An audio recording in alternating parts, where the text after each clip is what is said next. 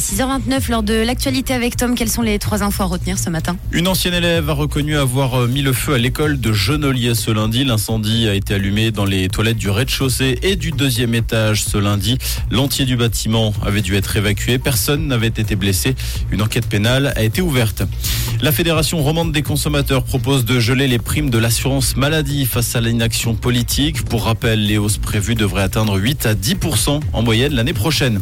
À Fribourg, un comité regroupant les commerçants et la droite propose que la première heure de stationnement soit gratuite.